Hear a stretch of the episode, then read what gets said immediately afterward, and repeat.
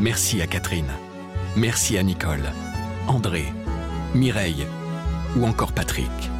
Merci à toutes ces personnes qui, grâce à leur legs en faveur du secours catholique, nous ont donné les moyens d'agir chaque jour pour les plus démunis. Sur la terre comme au ciel, continuez vous aussi le combat pour la fraternité en faisant à votre tour un leg au secours catholique. Demandez votre brochure leg auprès de Corinne en appelant le 0805 212 213 ou sur leg.secours-catholique.org. J'ai essayé de trouver les bons témoins, c'est-à-dire des gens qui pouvaient me raconter l'intérieur de la prison, qui avaient encore en mémoire leur expérience. Et tous, je les ai sélectionnés parce que c'était des prisonniers politiques puisque le propos, c'était pas simplement de raconter l'intérieur de la prison, mais c'était aussi d'alerter l'opinion sur le fait qu'aujourd'hui, en Russie, il y a beaucoup plus de prisonniers politiques qu'il n'y en avait à la fin de la perestroïka, à la fin de la période de Gorbatchev.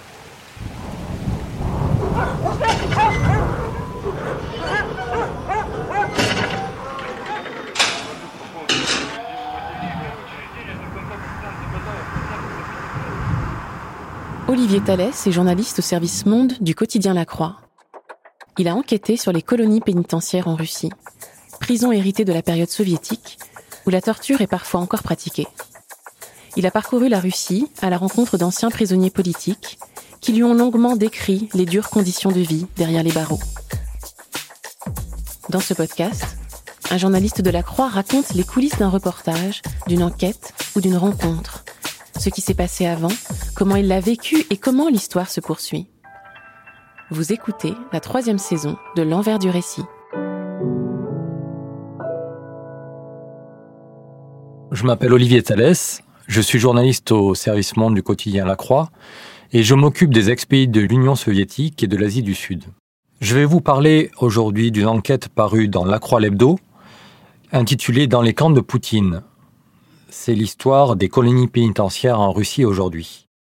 Alors une enquête, ça commence souvent par une rencontre et une bonne discussion. Moi, ce qui m'a donné envie d'enquêter sur les colonies pénitentiaires, c'est un homme, Denis Safargali, un habitant du Tatarstan.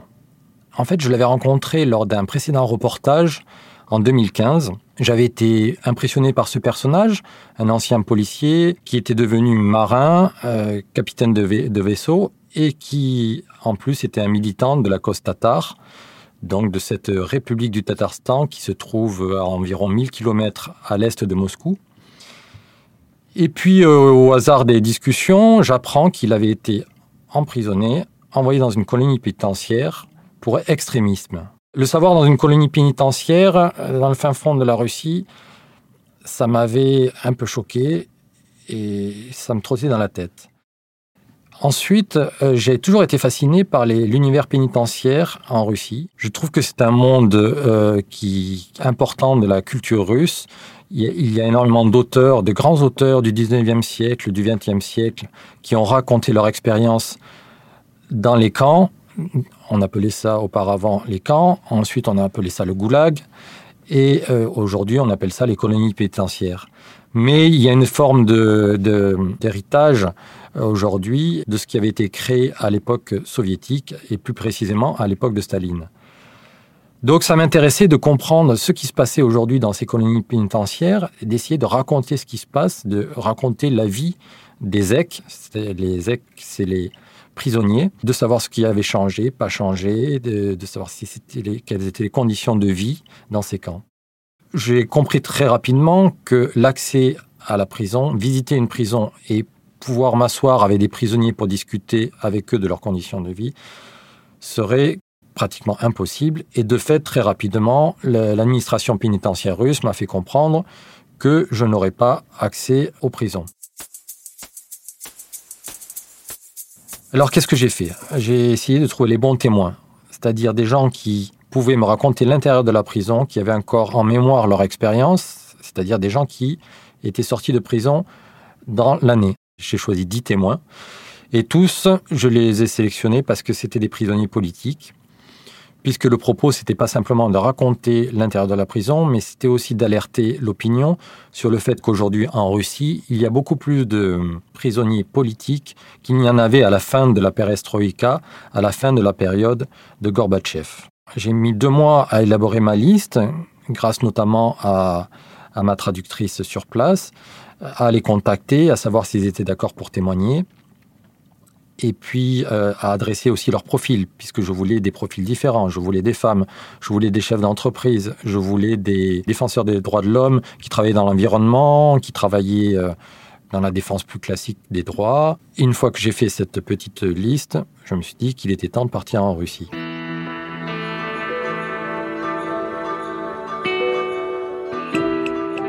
Donc une fois arrivé à Moscou, un de mes premiers entretiens se passe dans les bureaux de Lev Ponomarev.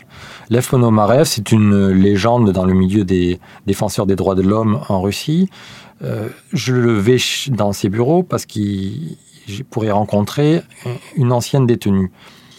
Alors, c'est pas vraiment des bureaux, c'est plutôt les sous-sols d'un immeuble, puisque euh, le pauvre Lev Ponomarev ainsi que toute son équipe ont été chassés récemment de leur euh, immeuble ils sont harcelés par les autorités judiciaires russes depuis un moment. Là, ils ont perdu leur immeuble. Ils ne savent même pas s'ils vont pouvoir continuer à faire fonctionner leur ONG. Donc, en attendant, ils ont trouvé refuge dans des bas-fonds, je, peux le dire, des bas-fonds, qui étaient euh, en fait un ancien salon de massage, euh, plus ou moins légal, euh, avec des dessins au mur suggestifs du type de massage qui était mené à cet endroit-là. Je discute un petit peu avec le personnel. Ils, ont quasiment tous connu à un moment donné la prison. Certains sont des anciens toxicomanes d'ailleurs, d'autres sont des anciens délinquants, mais beaucoup sont des anciens prisonniers politiques. Je rencontre une femme qui n'est pas une prisonnière politique. Elle avait été condamnée pour toxicomanie, plus précisément parce qu'elle avait essayé de faire passer de la drogue à son mari qui était en prison. Elle me disait toutes les colonies pénitentiaires pour femmes ne sont pas aussi dures que celles où j'étais mais celle-ci était vraiment dure parce que c'était une, deuxième, une prison pour les deuxièmes euh, condamnations et qu'elle-même avait dû passer trois ans de sa vie à ne faire que ça, travailler, travailler, travailler tous les jours de la semaine sans un, jour de repos. On sentait qu'elle avait été très marquée par cette expérience-là, mais curieusement, elle disait, je n'ai plus jamais voulu retourner en prison après ça. Finalement, je l'ai pris comme une expérience positive qui m'a aidé à rester dans le droit chemin.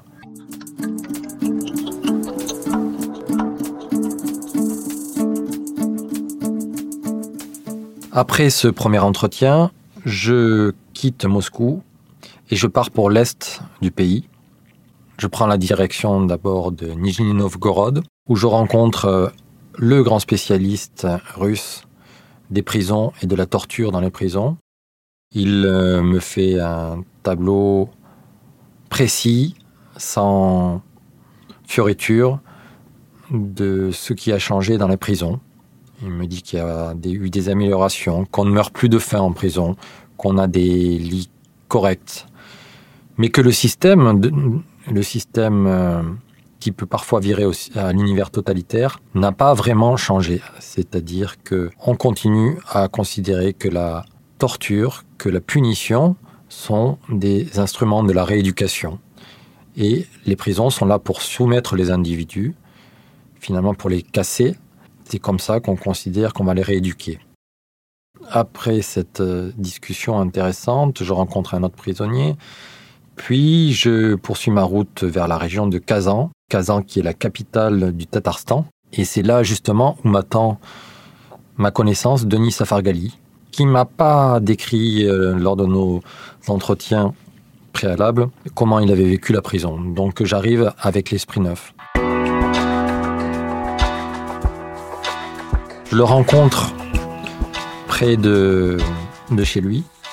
Il n'ose pas me faire entrer parce que euh, visiblement il y a sa famille qui est chez lui. Mais il me propose de poursuivre la discussion dans un café de son petit village qui se trouve à environ une heure de Kazan. Nous y allons ensemble et sur le chemin, nous, parlons de, nous commençons à parler de son expérience, mais aussi de sa vie aujourd'hui. Je me rends compte qu'il a du mal à marcher. Il m'explique que c'est dû à son passage en prison. Je m'aperçois également qu'il a maigri, même s'il reste quand même un, bon gaillard, un tatar, un grand, robuste.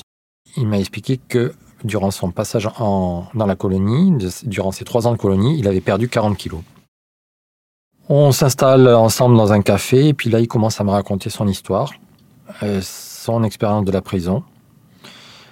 En discutant, en l'écoutant, je me rends compte qu'il a, il a mis le doigt dans une espèce de d'engrenage un peu kafkaïen, c'est-à-dire qu'il euh, il s'est retrouvé coincé dans un système qui était fait pour le broyer, où il a tenté de résister, et le fait d'avoir tenté de résister fait qu'il a connu l'expérience de la torture, l'expérience de la brutalité, l'expérience du, d'une forme de lavage de cerveau où on tentait de le, briser.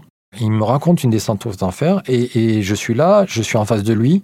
Je m'attends pas à ce discours qui va crescendo. Et moi et mes deux, j'étais, je n'étais pas tout seul pour faire cet, cet entretien. J'étais accompagné évidemment par la traductrice, mais également un photographe. Et de temps en temps, on se regardait. On souffrait finalement un peu pour lui. C'est un homme très très fort, mais malgré ça, il avait des, larmes qui, qui, coulaient doucement sur son visage. Il s'arrêtait pas pour euh, pleurer. C'était juste les larmes coulaient naturellement au fil de, du discours. On a discuté ensemble pendant pendant 6-7 heures. Quand je l'ai quitté, je me suis dit, waouh, euh, il y avait une dimension euh, violente des colonies pénitentiaires en Russie que je n'avais pas appréhendé au départ.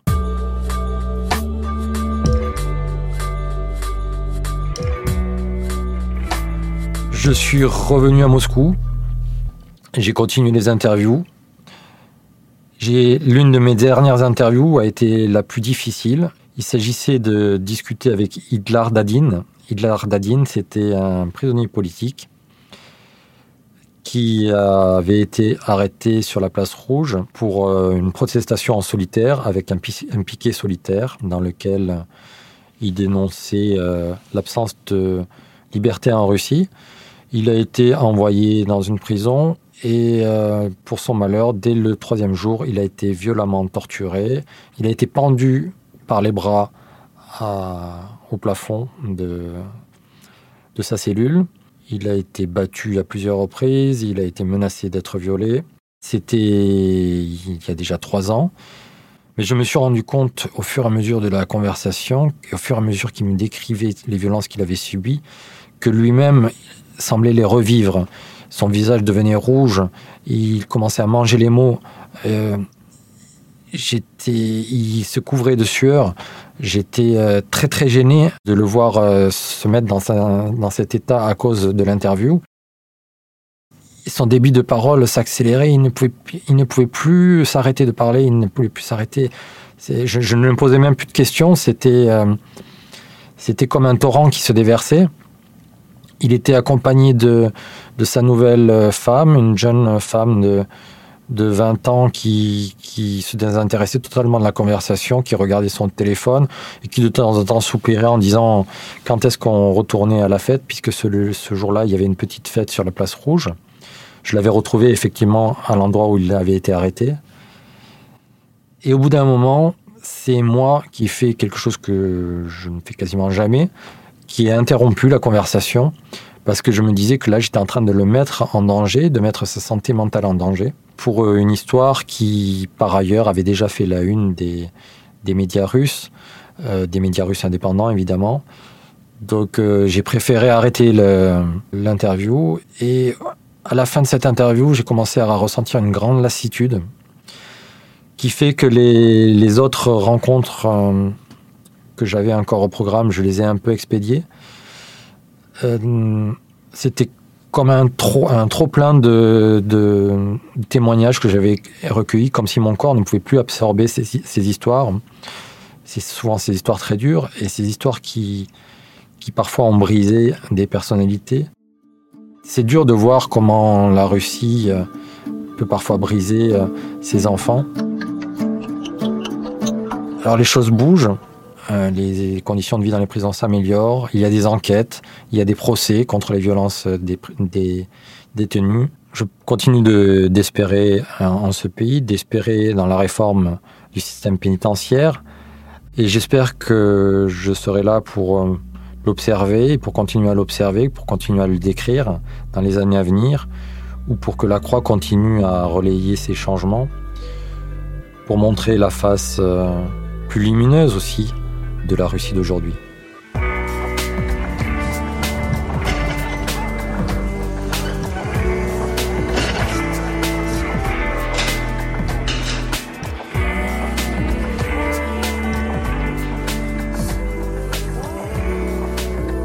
L'enquête d'Olivier Thalès sur les colonies pénitentiaires en Russie est à retrouver sur le site et l'appli La Croix. Le lien est dans le texte de description qui accompagne ce podcast. L'envers du récit est une série originale du quotidien La Croix. Chaque mercredi, un épisode est à écouter sur toutes les plateformes de podcast.